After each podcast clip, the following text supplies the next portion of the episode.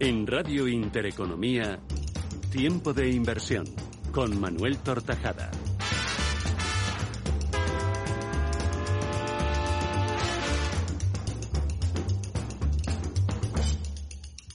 ¿Qué tal amigos? Muy buenas tardes, bienvenidos a una nueva edición de Tiempo de Inversión, la correspondiente a esta jornada de viernes. Durante los próximos minutos vamos a recuperar los mejores momentos de tiempo de inversión de esta última semana.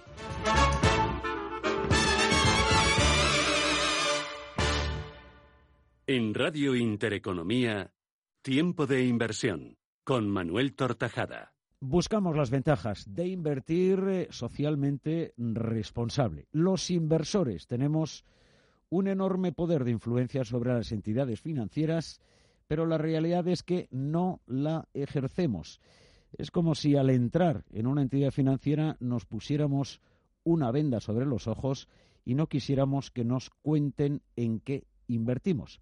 Sin embargo, a la mayoría de nosotros no nos gustaría enterarnos de que con nuestros ahorros se están financiando empresas altamente contaminantes o empresas de apuestas que generan problemas de adicción en los jóvenes o empresas tecnológicas en cuyas cadenas de suministro, conformadas por proveedores locales de países en desarrollo, se dan quebrantamiento de derechos humanos o explotación infantil.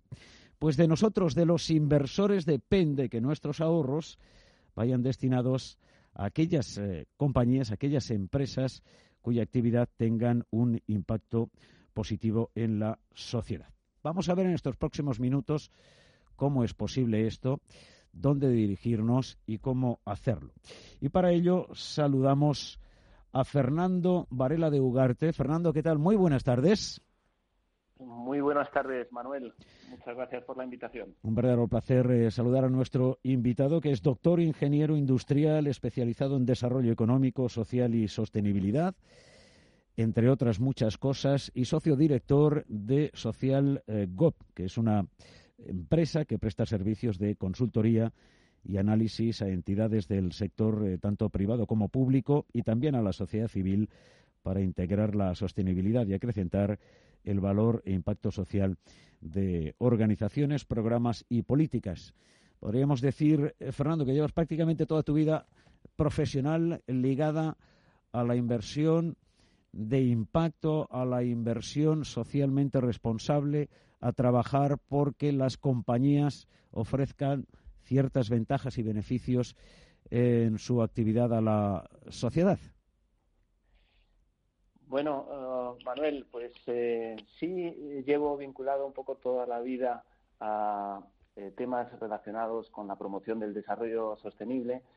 Yo diría que desde distintas perspectivas, ¿no? Eh, en una primera etapa muy vinculado pues a, programas públicos de, cooperación y, y ahí pues he trabajado mucho eh, con organismos internacionales y con la Unión Europea eh, eh, específicamente. Y luego, pues también yo estaba vinculado en mi etapa anterior profesional a una gran compañía de, consultoría y trabajábamos oh, mucho en, en, temas relacionados con oh, el desarrollo sostenible. Además, yo eh, pues eh, tuve un poco la responsabilidad del desarrollo eh, corporativo en el ámbito de la, de la sostenibilidad y ahí me, introdujo más en, todo este aspecto de la sostenibilidad corporativa, que luego la, la, extendido al ámbito financiero con los últimos estudios que, he realizado.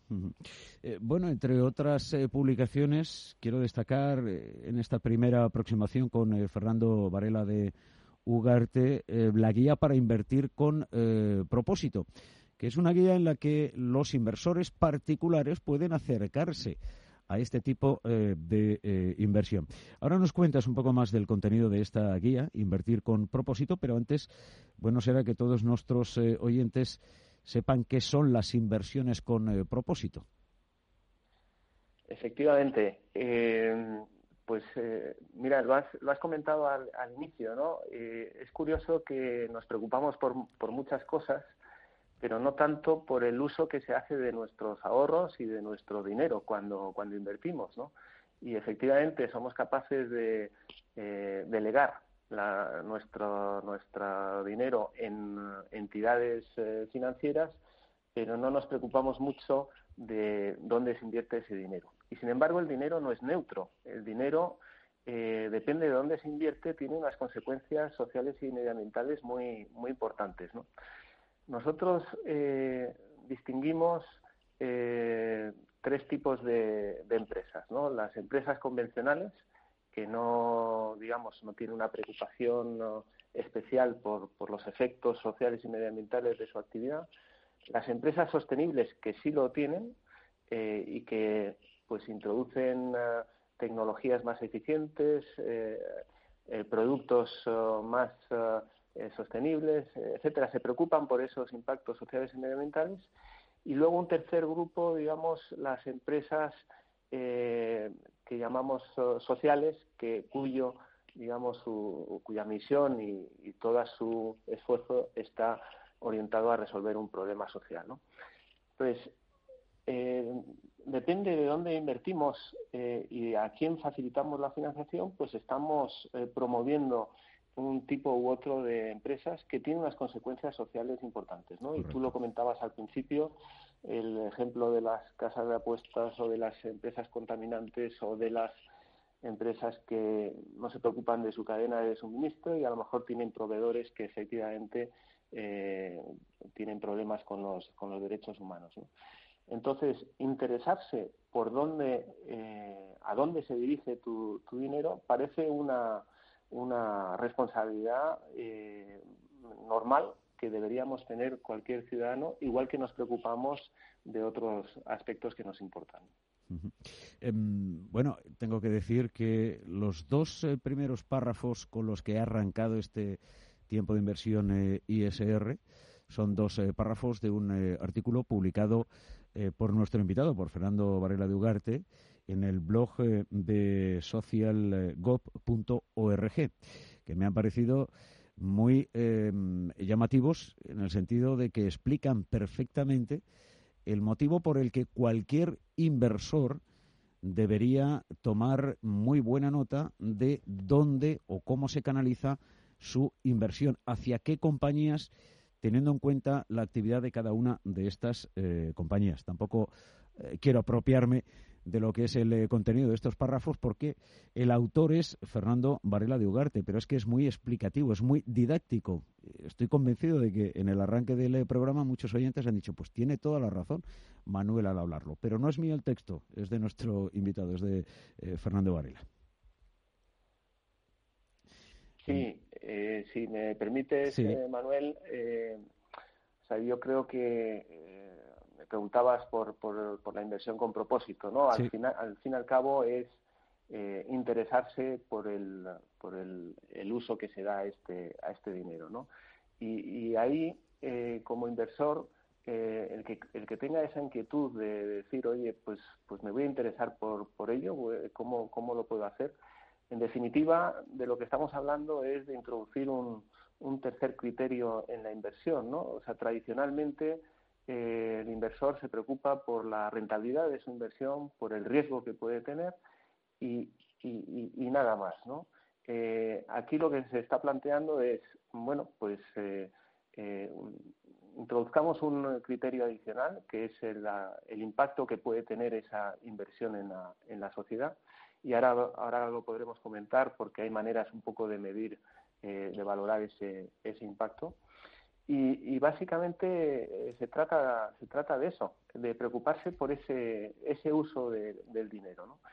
La manera de introducir este propósito es eh, transmitiéndosela al, al, gestor o, al banco y, y, digamos que hay tres maneras o tres políticas para, para traducir digamos esta preocupación en, eh, del, de, del, del, inversor eh, con propósito. ¿no? Eh, una primera aproximación que llamamos la política responsable, es decir, oye, bueno, pues a mí al menos que no se invierta en ciertos sectores que sé positivamente que no son adecuados para la sociedad. ¿no? Hablamos a lo mejor de mencionábamos el caso de las empresas de juego o las de pornografía o bueno las, las altamente contaminantes eh, etcétera, ¿no? Entonces, bueno, una primera aproximación es esa política responsable, ¿no? Oye, eh, por favor, excluye de mi universo de inversión eh, estos sectores, ¿no? Un segundo paso, digamos, sería el, el inversor que ya quiere hacer algo, contribuir de alguna manera a la transformación, ¿no? y ahí hablamos de las inversiones sostenibles, y hablamos de lo que llamábamos antes invertir en empresas que están haciendo un esfuerzo eh, por ser más, por reducir sus impactos negativos y por mejorar el impacto en la sociedad. ¿no? Y ahí la buena noticia es que se puede medir eso, sabemos cuáles son las que son más sostenibles y por tanto podemos discriminar a esas empresas. Y nosotros como inversores podemos decirle al gestor eh, quiero invertir en este tipo de empresas y no en otras. Y ya para los inversores, digamos, más avezados, pues está la, inversión de impacto social que invierte exclusivamente en empresas que, cuya misión es resolver un, problema social y que están dando también unos niveles de rentabilidad también importantes, aunque eh, el inversor que invierte en este tipo de empresas se mueve más por, por la contribución a esa misión social que por la rentabilidad que pueda, que pueda tener. Un inversor em, eh, particular em, puede entrar eh, en, este tipo de inversión, en la inversión eh, con propósito, y em, utilizar los dos primeros acercamientos o primeros pasos a los que se refería nuestro invitado Fernando Varela de, de Ugarte. Por una parte, con una responsabilidad consciente eliminando aquellas compañías o aquellos sectores que considera pues que son muy contaminantes o que están trabajando actividades como puede ser el, eh, juego o mm, eh, en fin empresas em, eh, que en sus cadenas hay explotación infantil etcétera. Y luego tenemos la segunda que es la transformación porque en la tercera en el impacto social ahí también hay compañías, se puede em, em, invertir, por ejemplo, a través de la bolsa social en determinados proyectos eh, que van destinados eh, a determinadas eh, empresas que van a hacer una determinada actividad en un determinado núcleo social, sea en nuestro país o incluso afuera. fuera. Pero los grandes fondos de impacto social en estos momentos lo hemos visto con Open Value, con la gestora GSI de María Ángeles León, em, van dirigidos a otro tipo de inversor con una capacidad adquisitiva mucho mayor que durante los primeros años Además, no tienen eh, retorno, no tiene valor liquidativo ese fondo, aunque la rentabilidad a partir de los eh, cuatro o cinco primeros años puede estar entre el 5 y el 8%. Pero en las dos primeras ocasiones, o en los dos primeros pasos, eh, Fernando, en España, si vamos a una em, entidad financiera, tenemos muchas posibilidades, porque hay fondos que ya están implantando estos criterios tanto de responsabilidad, em, sea SG, sea, em, eh, en fin, por, por, por eh, trabajar eh, y mejorar lo que es la inversión en aquellos activos que mayor influencia están teniendo ahora mismo en la sociedad. Absolutamente, absolutamente.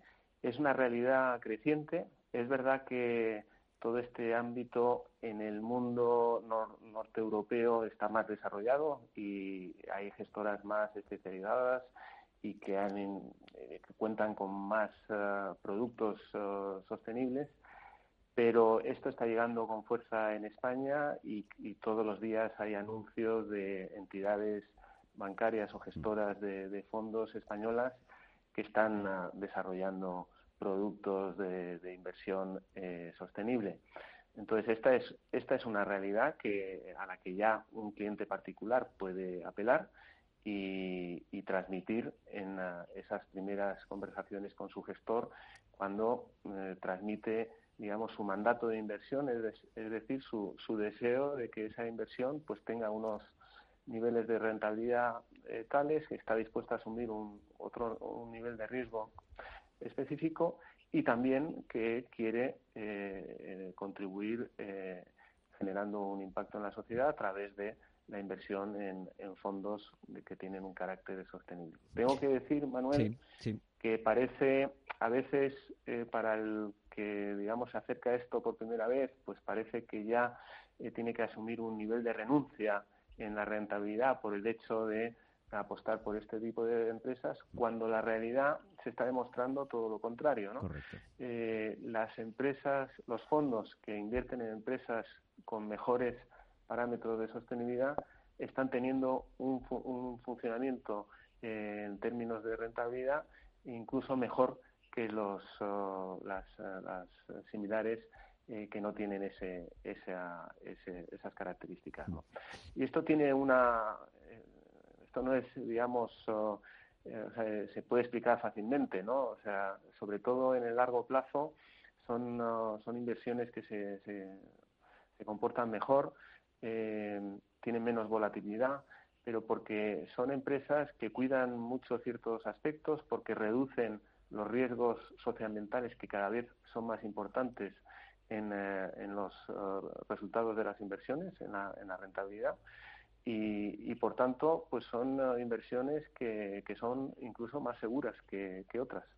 Ciertamente lo hemos visto a lo largo de este año, en tiempo de inversión ISR, como todos los índices que incorporan fondos y compañías cotizadas eh, con eh, criterios eh, ASG el comportamiento ha sido mejor que los tradicionales que solamente incorporan lo que son los criterios em, financieros exclusivamente. Em, y además, lo que dice Fernando es muy sencillo de entender, aunque al principio costaba más de explicar.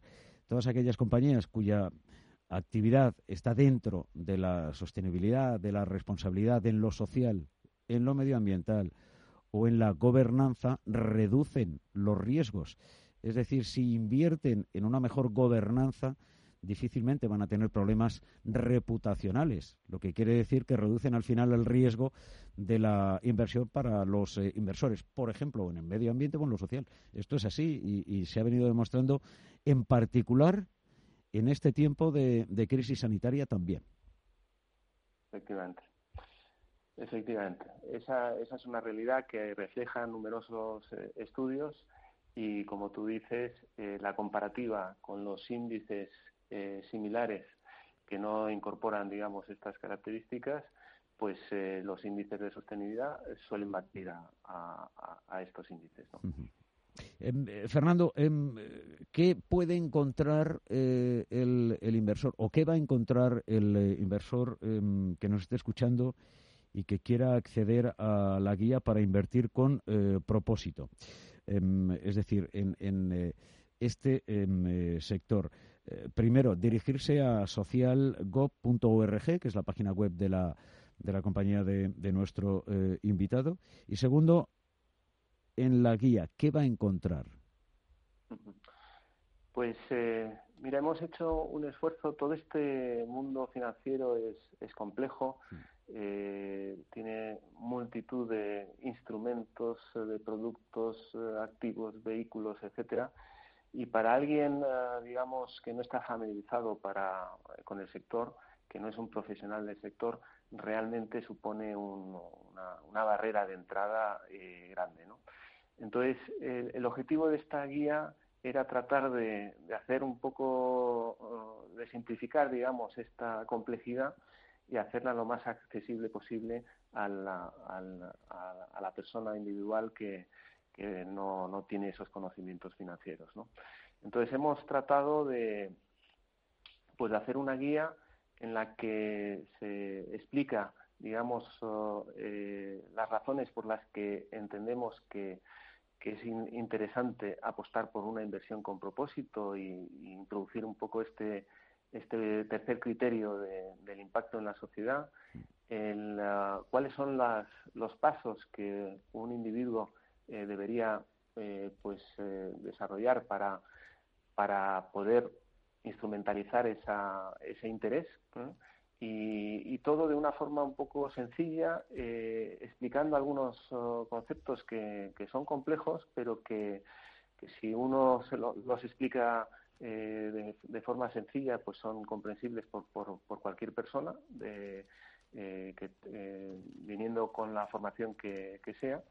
Y ese ha sido un poco el reto, de, alguna manera, tratar de exponer la complejidad de un sector y de una de una iniciativa como es la inversión con propósito, pues hacerla accesible a, todo el mundo.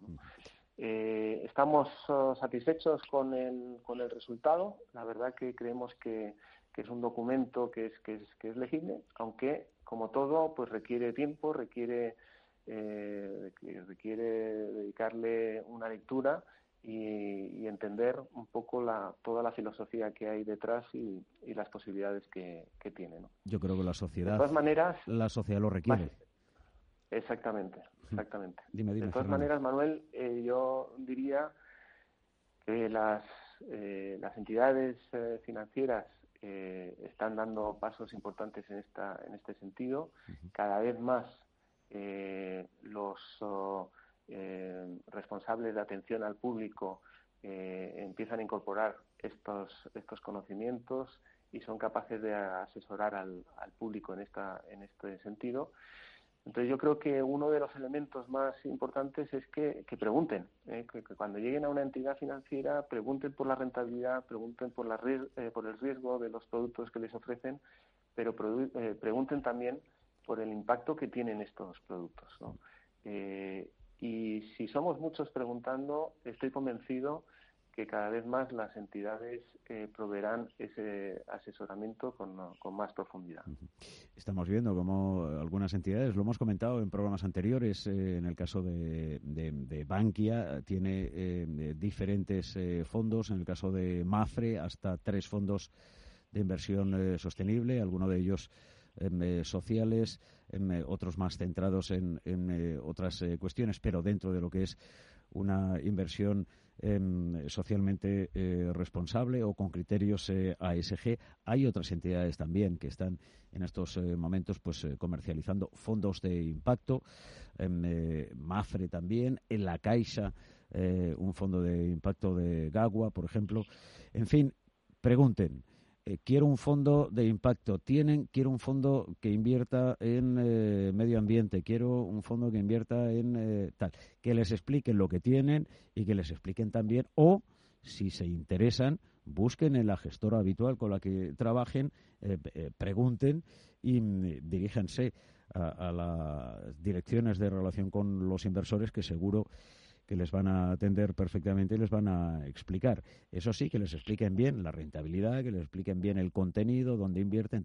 Hay fondos de renta variable, tienen fondos de, deuda también, en, eh, en, fin, donde hay enormes eh, emisores y emisiones de bonos verdes que también están en estos momentos em, eh, trabajando y bien para eh, mejorar eh, la eh, sociedad. Y luego, además, Fernando, hay muchos em, oyentes, muchos inversores que ya están em, invirtiendo en, estas, con estas técnicas y que probablemente algunos ni lo sepan porque hay muchos inversores institucionales entre los que se encuentran, por ejemplo, los planes o fondos de pensiones Em, que ya están incorporando todos estos eh, criterios en esos fondos. También lo hemos visto aquí en tiempo em, de inversión ISR, Fonditel, por ejemplo, entre otras, eh, entre otras gestoras.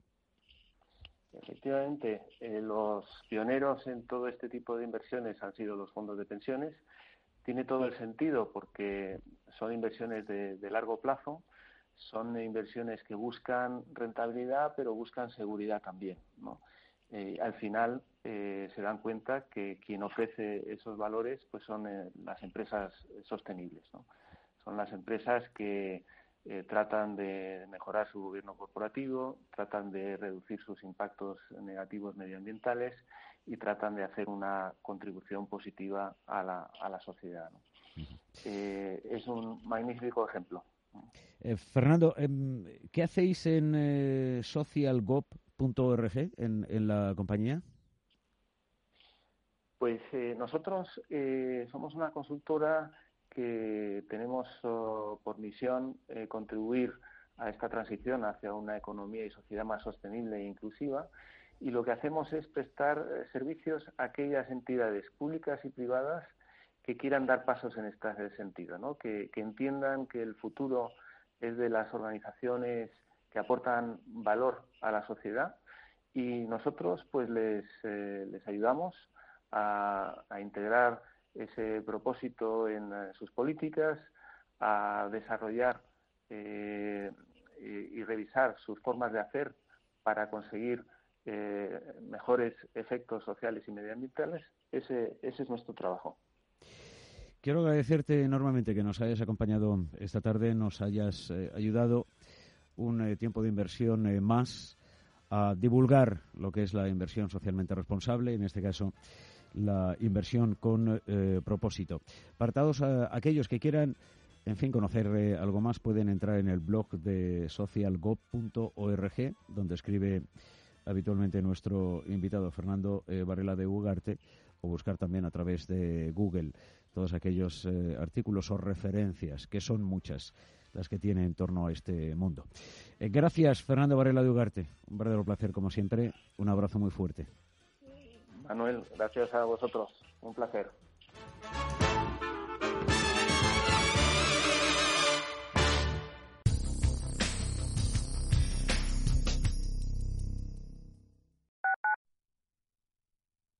Radio Intereconomía, una radio de primera. Di que nos escuchas. Ahora que la luz al final del túnel está más cerca, en Murprotec queremos apoyarte con nuestro bono de protección social para familias y empresas. Destinamos un millón y medio de euros en ayudas directas para crear lugares más seguros y saludables, eliminando las humedades de forma definitiva. Llámanos al 930 1130 o accede a murprotec.es. Volvemos con más ganas e ilusión que nunca. En Restaurante Al Paseo hemos adoptado todas las medidas necesarias para la seguridad y comodidad de nuestros clientes. No esperes más y ven a disfrutar de nuestra carta veraniega en nuestra maravillosa terraza o en nuestra zona interior reservando en el 91 457 6103 o en restaurantealpaseo.com. Estamos deseando volver a verte.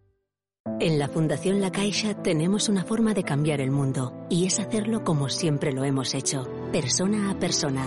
Atendemos las necesidades de los colectivos más vulnerables y llevamos la investigación médica, la cultura y la educación a todo el mundo. Programa a programa, persona a persona. Fundación La Caixa.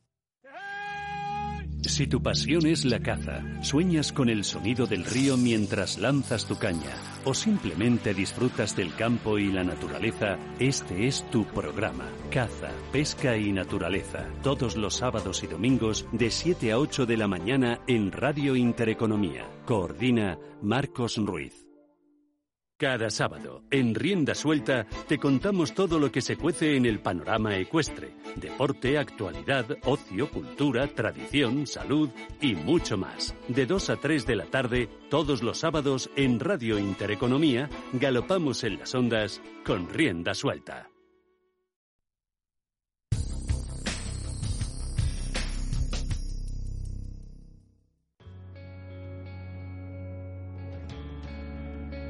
Escuchan ustedes Radio Intereconomía. Información financiera en tiempo real.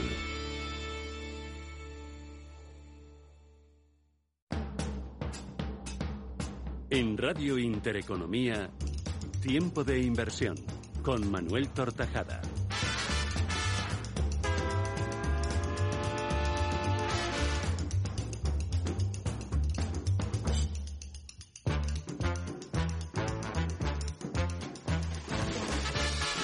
Buscamos rentabilidad también para nuestras inversiones, eh, buscamos el eh, conocimiento eh, necesario para interpretar correctamente el funcionamiento de la industria de la inversión.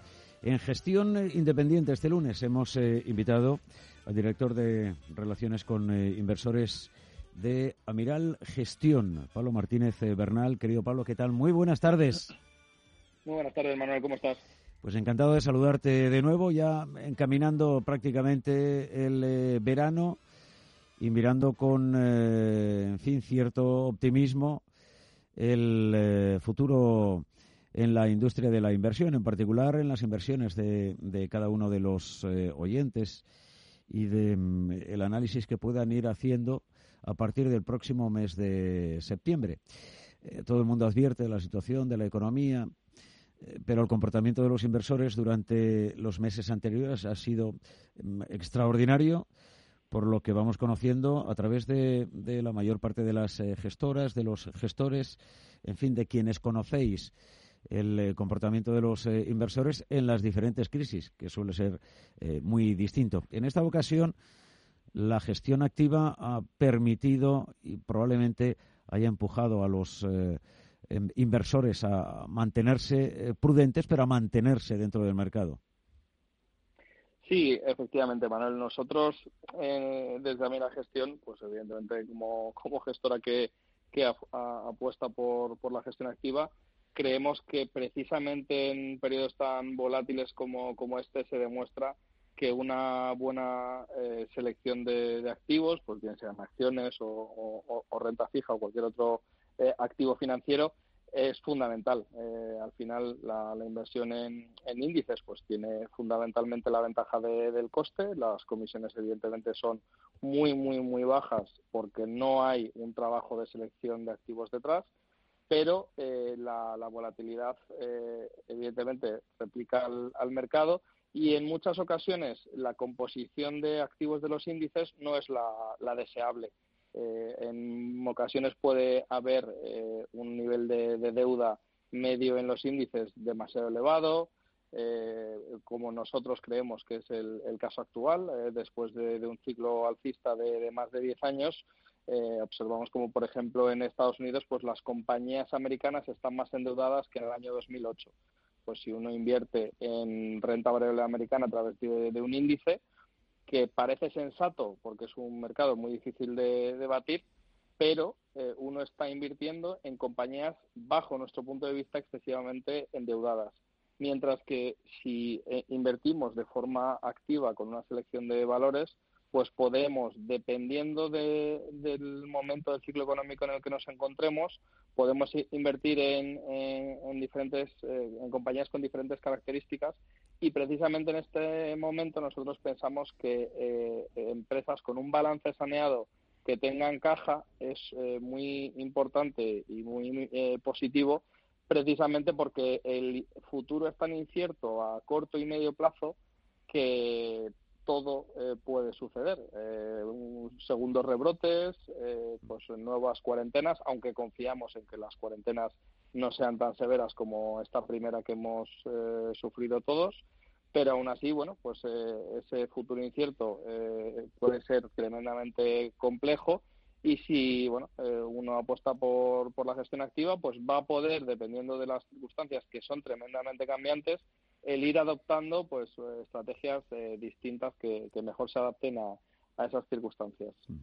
Eh, nuestro invitado, Pablo Martínez Bernal, nos acompaña a menudo, intenta orientar al inversor particular. Em, habitualmente suele o solemos hacer la siguiente pregunta. ¿Dónde puedo invertir? Mi pregunta para ti, Pablo Martínez Bernal, es ¿cuál sería la primera, la segunda y la tercera pregunta que debería hacerse el inversor a sí mismo? Porque, claro, esa, esa, pregunta general de eh, ¿dónde puedo invertir? ¿O qué me recomienda em, dónde invertir? ¿Por sectores? ¿Por tal? ¿Cuáles serían las primeras preguntas que debe hacerse un inversor que está en, en bolsa y que está en eh, fondos, por ejemplo?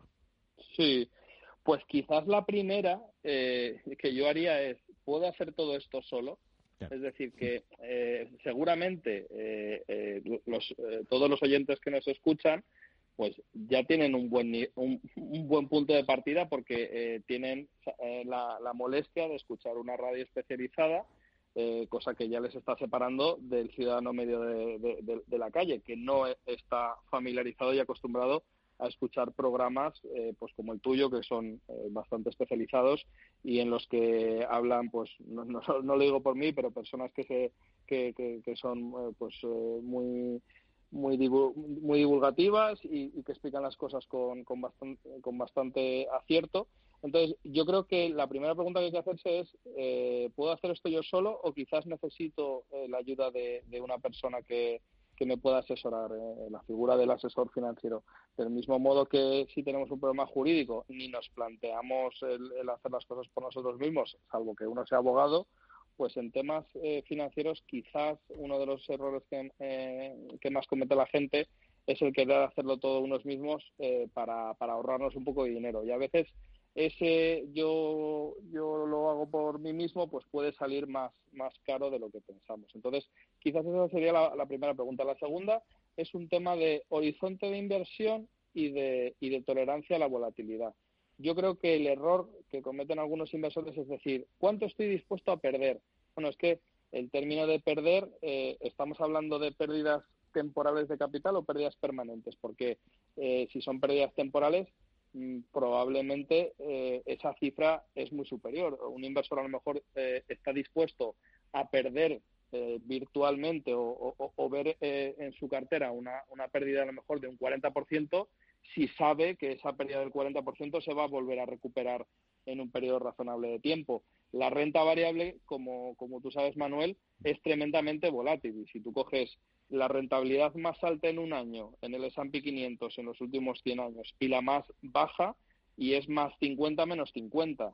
En cambio, si alargas los periodos y coges en vez de un año, coges 10 años o incluso coges 20 años, ya esa rentabilidad se va ajustando y no es tan volátil. Entonces, yo creo que los inversores deben de ajustar eh, el horizonte de inversión a la tipología de activo precisamente por eso, porque la renta variable sí que es rentable en, esos horizontes de, inversión y su volatilidad, que parece muy grande en periodos cortos, se va reduciendo. Con lo cual, si uno está dispuesto a ver pérdidas temporales eh, en, su, en su cartera, pues probablemente tiene sentido el tener más exposición a renta variable. Si uno duerme muy mal viendo apenas unas semanas pues rentabilidades negativas del 20 al 30%, pues probablemente no deba de invertir en renta variable. Pero todas estas preguntas al final eh, te las eh, va a poder hacer un, asesor financiero eh, y, te va a poder guiar y sobre todo en los peores días de mercado para todos los que son un poco más nerviosos o, les afecta más las caídas financieras, pues vas a poder llamarle y vas a poder preguntarle qué está pasando, pues cómo se está comportando tu cartera, darte información de última mano de las gestoras, pues en mi día a día yo hablo eh, muy a menudo con, ese perfil de, asesor financiero y obviamente él hace de, transmisor de, información de la última hora de, los fondos, de oye, pues se están tomando estas decisiones, están reaccionando los gestores de esta manera. Yo creo que, que toda esa, todo ese canal de comunicación es muy, muy favorable y esa figura eh, nosotros pues la recomendamos encarecidamente porque en demasiadas ocasiones oímos eh, situaciones ejemplos de personas pues que han tomado decisiones de inversión erróneas que pues han invertido en un producto que quizás no se adecuaba a sus necesidades eh, con horizontes de inversión equivocados mm, perfiles de riesgo mal definidos productos a lo mejor muy complejos en general correr riesgos innecesarios eh, que cuando las eh, cosas se dan la vuelta, pues empiezan a los, los problemas y nos damos cuenta de que a lo mejor estamos en, eh, invertidos en algo que no entendemos, que yo creo que es un muy buen punto de partida, el, no invertir en nada que no sepamos explicarle a nuestro hijo o a nuestro sobrino de, de, de 18 o de 15 años. Si no eres capaz de explicarle en qué estás invertido y por qué y de dónde viene esa rentabilidad, pues probablemente no deberías de, invertir en ese activo. Formación, formación y formación. Es la única manera de conocer eh, este eh, negocio y de tener una opinión eh, propia, que es imprescindible a la hora de ser un inversor. Em, tenemos que tener opinión propia y para tener opinión propia hay que em, formarse en lo que queramos hacer, si queremos inversión en bolsa intradía, en futuros, en fondos de inversión, en fin, en el mercado de materias primas, en lo que sea, porque formas de invertir puede haber eh, tantas como eh, inversores. Y en cuestión de, formación y de eh, divulgación, pues nuestro interlocutor es uno de los grandes, em, porque él ha traducido numerosos libros Y, en fin, yo quería pedirte en esta ocasión, em, al hilo de lo que venimos hablando, si nos puedes ofrecer un par de libros, aquellos eh, oyentes que estén eh, interesados, que quieran seguir formándose o aprendiendo o leyendo exclusivamente eh, libros de inversión, que nos, em, en fin, dijeras un par de libros de, de inversión para, para estos próximos meses o este verano. Vale, eh, pues no tengo una cifra, pero si te parece te, te doy tres, por ejemplo, que, es un número bastante manido. Hay un libro, disclaimer, lo he traducido yo, pero no, de momento no he, no he visto ni un duro de derechos de autor, o sea que, que no lo hago por, por interés, pero sí que es cierto que, que, es un libro muy interesante y precisamente por eso eh, perseguí el, el, proyecto de que se publicase en español, que se llama el, el, pequeño libro que genera riqueza. Este libro está escrito por, eh, por Pat Dorsey, eh, está publicado por Deusto, de, de, la colección Los libros pequeños, de, que, en inglés son de, de Wiley Sons.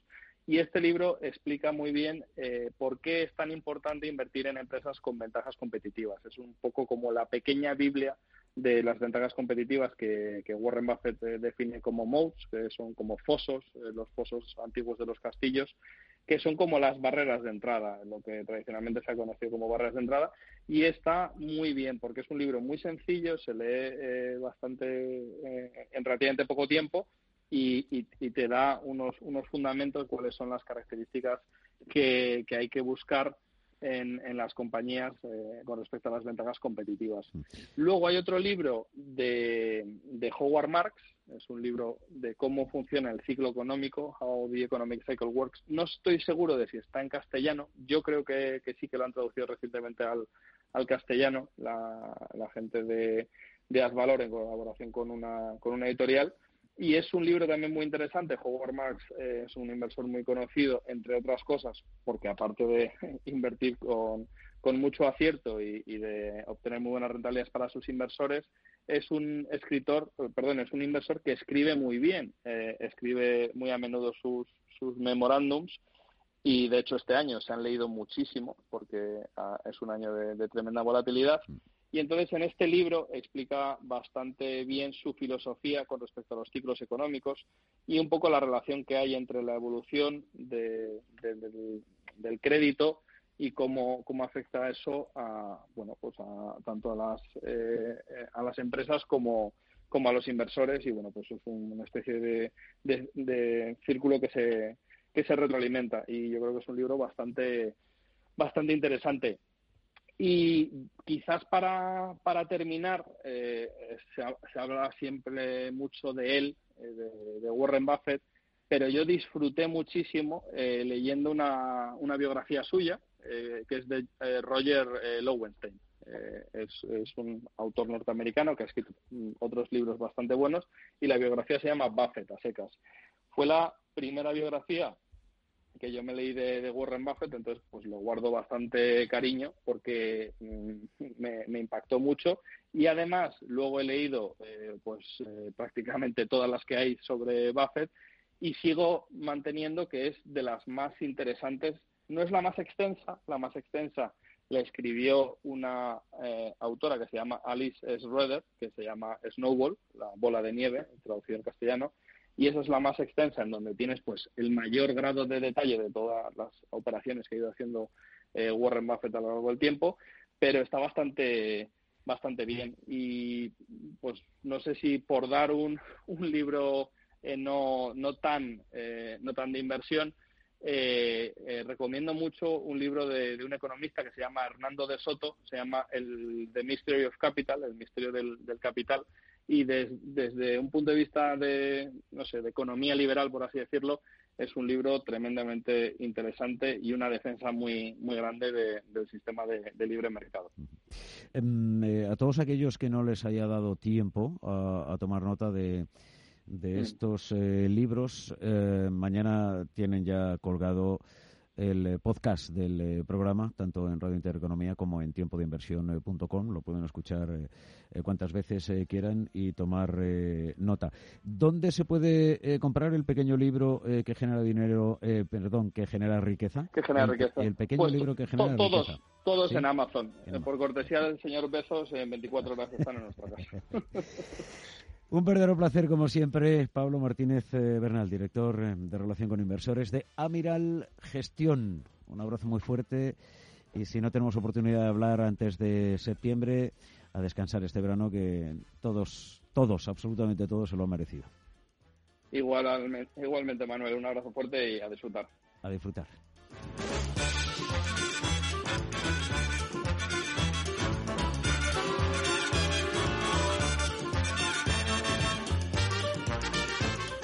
A todos los oyentes les desean felices con el recuerdo de los ausentes.